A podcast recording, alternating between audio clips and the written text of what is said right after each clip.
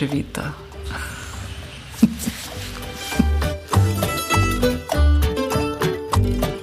Für mich ist Italien Offenheit, gutes Essen, gute Weine, easy way of life. Es ist dort einfach dieses Gefühl, über die Grenze zu fahren, über die Autobahn zu fahren, sein Ticket zu lösen bei hunderttausenden Mautstellen und nach jedem Mal, wenn dann die Dame aus, der, aus dem Lautsprecher Arrivederci sagt, da weißt du, du bist in Italien angekommen. Arrivederci. Einfach dort abzufahren oder auch mal runterzufahren, über die Landstraße zu fahren.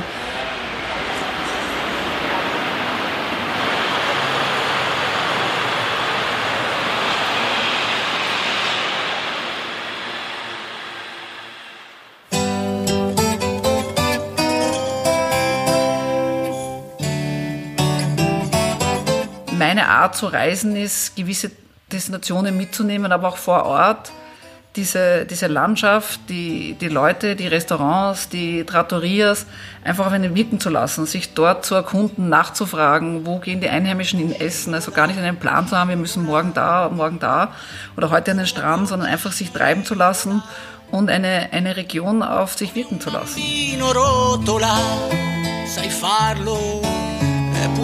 Dann würden wir einfach weiterfahren Richtung Bologna. Auch ein sehr, sehr gutes Lokal dort ist die Caminetta d'Oro. Das einzige Lokal, wo ich Grappa trinken würde. Weil ich überhaupt keinen Schnaps mag, auch nicht Grappa, aber dort habt ihr irgendwas ganz Besonderes. Ich weiß nicht warum. Neben dem tollen Essen und neben dem tollen Wein ist das der Ort, wo irgendwie der Grappa anders schmeckt. Weiß nicht warum. Aber Grappa dort nicht auslassen.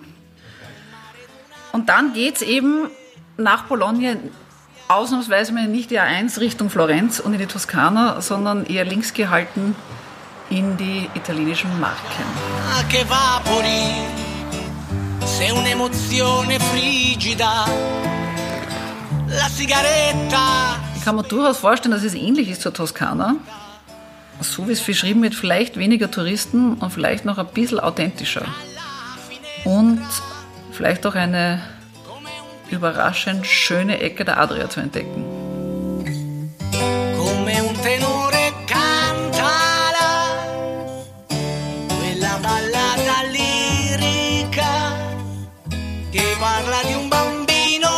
Man kennt vielleicht Rimini, man kennt San Marino, aber die Marken sind auch für mich neu. Und ich bin eigentlich deshalb drauf gekommen, weil ich ein sehr stylisches, nettes Designerhäuschen gemischt mit einem alten italienischen Steinhaus kombiniert gefunden habe. Und das ist mir immer wieder aufgepoppt. Dieses Casa Olivi. Für zwölf Personen, hat fünf Zimmer, fünf Bäder. Ist sehr kühl innen eingerichtet eigentlich.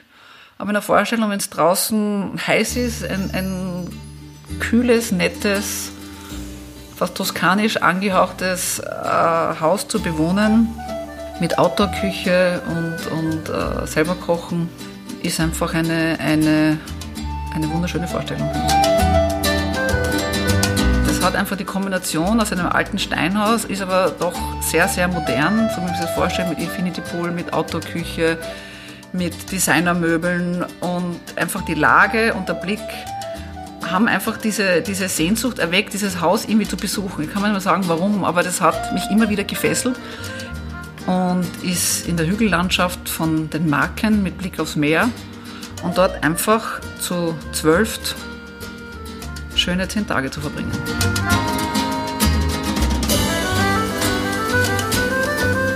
Meine, meine erste Wahrnehmung oder habe mir gedacht, das ist sicher in der Toskana, bin ich mir gespannt wo.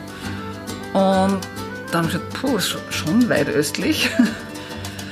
Und dann habe ich angefangen, mich mit den Marken, also mit Le Marche auseinanderzusetzen. Sie sind östlich von, von der Toskana und südlich von San Marino und gilt äh, laut meiner Recherche noch ein bisschen als, als, als kleiner Hotspot. Das ist noch nicht ganz so touristisch und nicht ganz so überlaufen. Dann war es neben dem Haus plötzlich die Landschaft, die Berge dahinter und, und die Riviera del Conero. Das ist angeblich einer der schönsten Teile der Adria und wenn du dir das anschaust, sind da traumhaft schöne Buchten und Sandstrände und die sind auch nur eine Stunde von diesem Haus entfernt. Und dann war es für mich vollkommen klar, weil es ist die perfekte Verbindung für mich und dann ist die Sehnsucht immer größer geworden.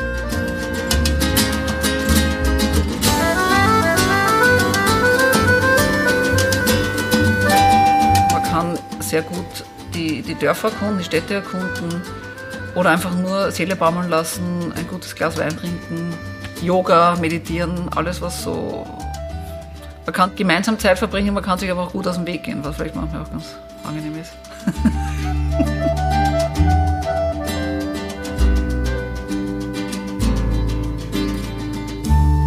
Du hast dann im Hinterland auch die Berge, wo du wandern gehen kannst, wo du Mountainbiken gehen kannst. Ich bin grundsätzlich nicht gern immer nur an einem Ort und will auch nicht immer nur im gleichen Hotel essen oder immer nur in diesem Haus essen. Und rundherum, so wie es so schön heißt, auch auf der Webseite, können Sie verschiedene Weingüter, Restaurants und Bauernhöfe besuchen, die der Slow Food Bewegung angehören. Da war für mich klar, alles, was im Grunde zu einem perfekten Urlaub oder der perfekten Auszeit hat plötzlich dieser Ort, dieses Haus, diese Gegend hat dann plötzlich für mich alles vereint.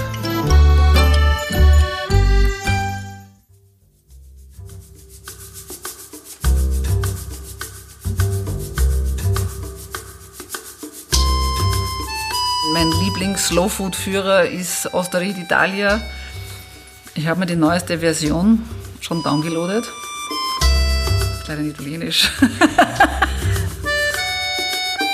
nachzuschauen, wo gibt es einfach eine nette Trattoria, dort einzukehren, weil einem jetzt gerade nach Fisch ist oder wenn einem jetzt gerade nur nach guter Paste ist oder die Leute die auf der Straße anzusprechen, wo man das Gefühl hat, die könnten so kleine Gourmets und die zu fragen und in kleinen Orten, die man vielleicht gar nicht kennt, plötzlich die Überraschung. Also ich habe keine, meistens keine Führer dabei, sondern ich versuche einfach abzubiegen, mich durchzufragen, anzuschauen und Städte auf mich wirken zu lassen. Also ich muss nicht immer alles gesehen zu haben, sondern wie wirkt jede einzelne Stadt, jeder einzelne Ort, wie wirken die Personen. Und, und selbst mit zwei kleinen Kindern weißt du, in Italien bist du gut aufgehoben. Da bist du schnell als Erwachsener angeschrieben, Bambini, Bambini. Es ist einfach die Kultur, die Liebe zum Leben ist für mich immer eine Reise wert nach Italien. Vor Ort würde ich mich wahrscheinlich durch die, durch die Hausbesitzer, durch die Köchin oder Leute, die wir, die wir auf der Straße treffen dort einfach inspirieren lassen. Und einfach alles ausprobieren, querbeet. Ob das jetzt nur Antipasti ist, ob es Homemade Pasta ist, ob es vielleicht ist auch nur der Vino de Casa und eben nicht die, die tolle Rotweinflasche Chianti Classico zum Beispiel, sondern ähm, es sind auch dort Weingüter, ähm, vielleicht auch unbekannte Weine, die einfach sehr, sehr überraschen. Ja. Aber so wie es zu meinen Sehnsuchtsorten kommt, lasse ich mich einfach wahnsinnig gerne überraschen. Ich werde wahrscheinlich auch überrascht sein.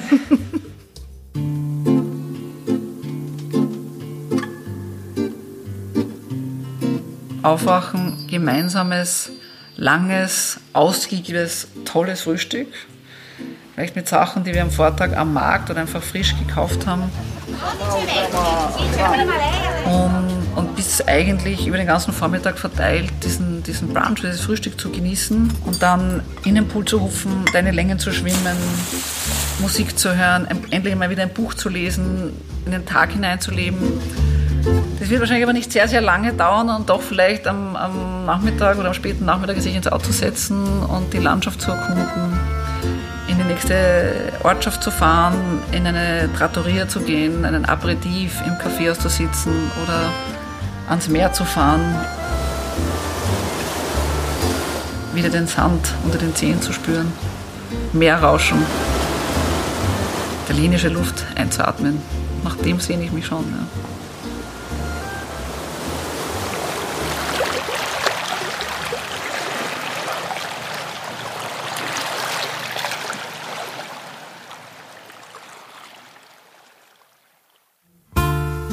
Sehr bekannter und sehr schöner Ort ist sicher Urbino, ist auch UNESCO-Weltkulturerbe, die Geburtsstätte von Raphael, dem Renaissance-Maler, eine Stadt mit Schutzmauern aus Backstein.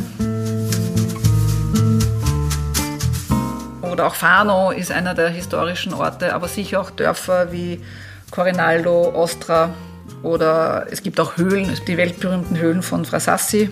Also es gibt hier genügend anzuschauen und ich glaube, es wird einem nicht fad. Kann jedem einfach nur empfehlen, aber es ist nicht jedermanns Sache, sich einfach treiben zu lassen. Treiben lassen, genießen, einfach nur mal einfach links abbiegen und schauen, wo man rauskommt. Hoffentlich. Manchmal ist es ein Topfen, ja, fahrt wieder zurück.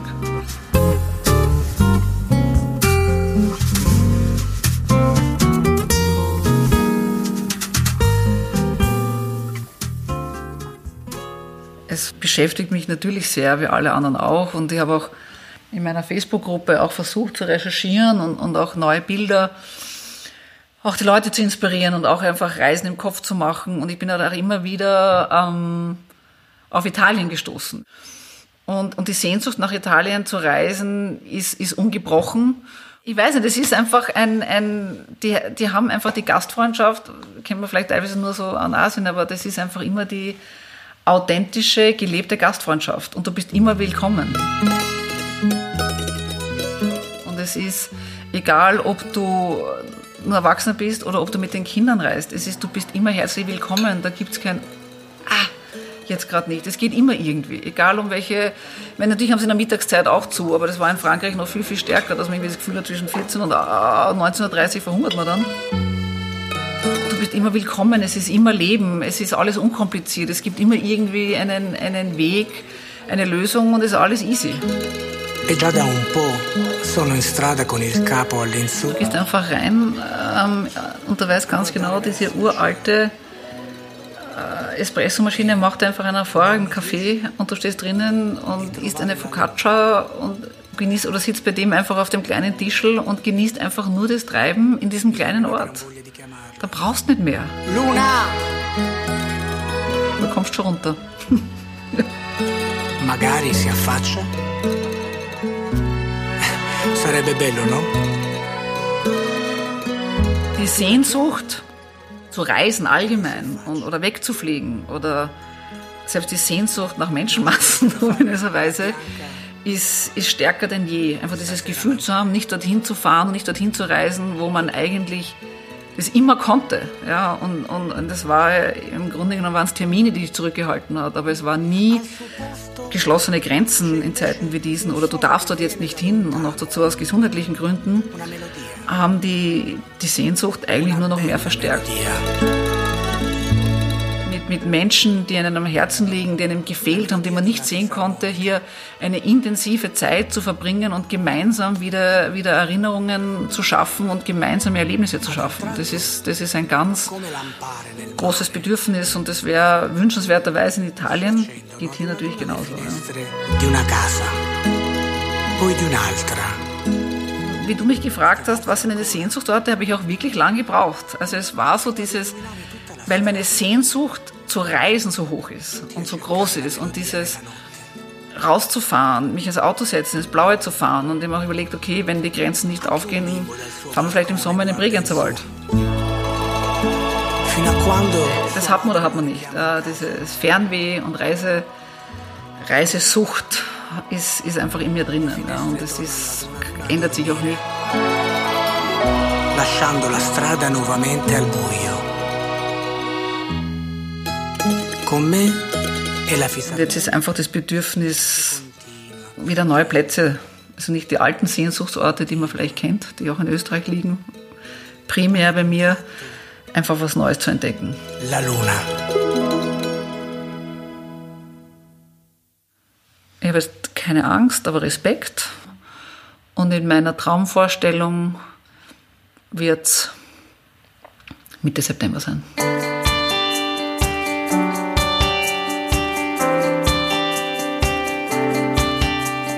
Meine Facebook-Gruppe heißt Boutique Travelers und ich habe sie vor knapp zwei Jahren gegründet mit dem Ziel, dass ich gleichgesinnte Reiseliebhaber, die die Welt bereisen wollen, die gerne gut essen und schön wohnen, miteinander austauschen.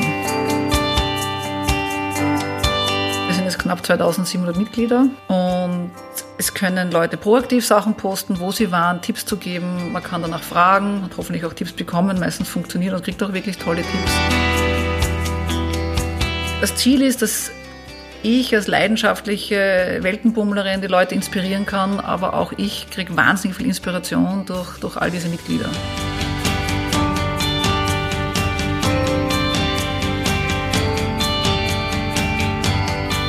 Caroline Zridi ist Gründerin des Startups Boutique Travelers, einer Online-Community für Reisende, die das Besondere suchen. Ihr könnt ihr auf Instagram folgen unter Boutique Travelers oder auf Facebook ihrer Gruppe beitreten und euch mit anderen Boutique Travelers über Geheimtipps für die nächste Reise austauschen.